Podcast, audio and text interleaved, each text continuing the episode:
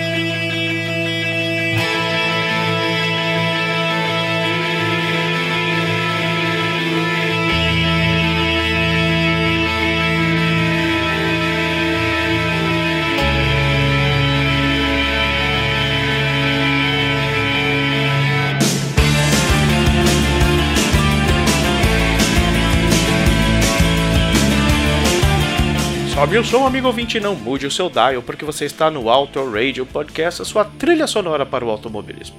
Eu sou Ricardo Burnman e este é mais um Discoteca Perdida, dessa vez abordando o álbum da outrora Belly. Iniciamos com o primeiro single do álbum chamado Gepeto, que pra mim era o segundo single, mas tudo bem. Ao fundo você ouve Angel, a segunda faixa do álbum gravado em 1992 em Nashville, no Sound Emporium Studios e no Amazon Studios em Liverpool. Apesar de estar ser um álbum de estreia, não podemos dizer que a banda era de novatos.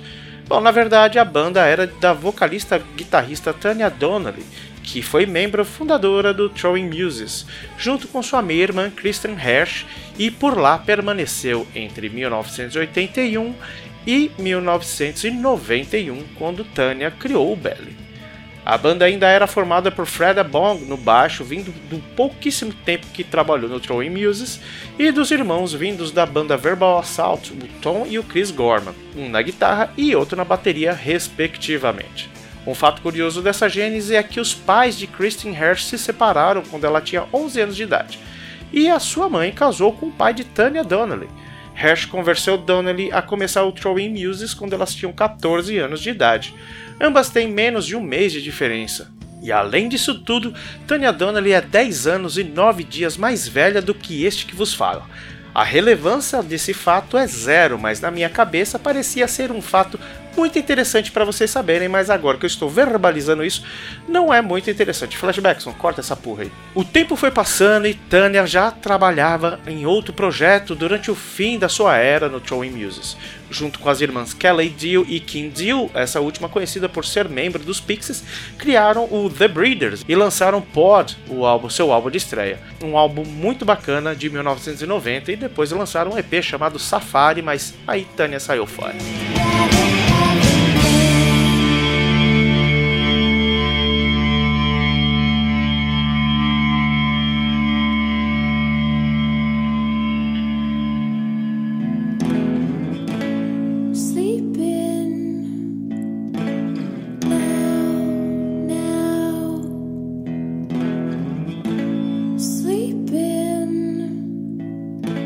Star foi lançado em janeiro de 1993 e foi produzido pela banda e por Gil Norton, produtor de grandes êxitos com o Pixies, com Echo and the Bunnymen e no álbum de estreia do Troy Muses também. Todas as músicas do álbum foram compostas por Tanya, exceto a faixa White Belly, que conta com a parceria do baixista Fred Bong.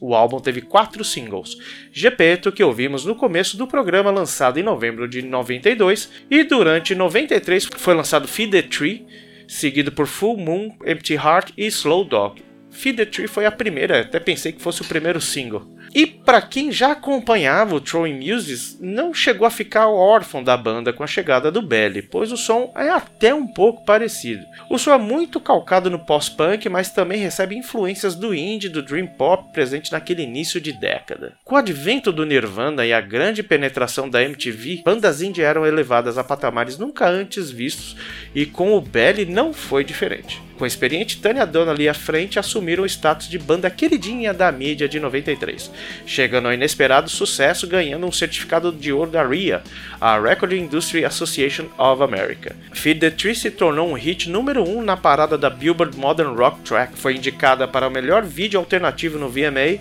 e melhor novo artista de 1993.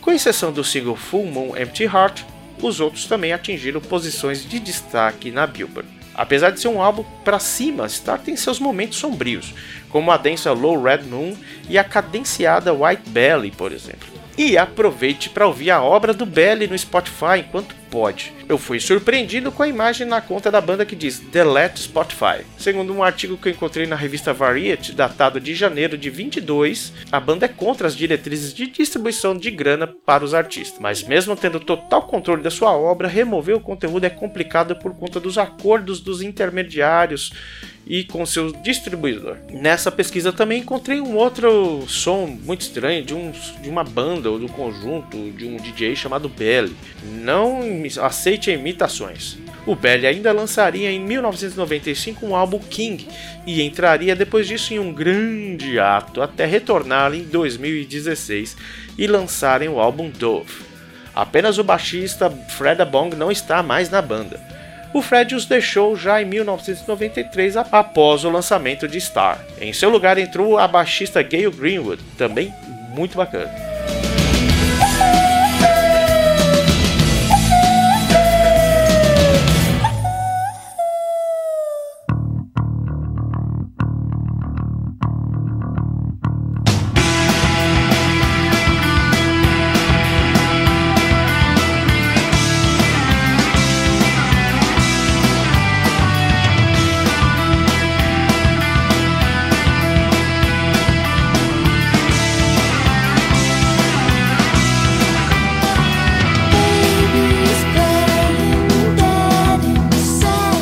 Star com seus 50 minutos está longe de ser uma obra-prima, é verdade. Ele tem momentos até difíceis de se encarar para quem não está acostumado ao estilo e realmente é um álbum perdido na discoteca, mais perdido ainda. Mas é um grande ponto daquela cena dos anos 90 que ajudou a pavimentar o caminho para muitas bandas que vieram a seguir nesses seus 30 anos de existência.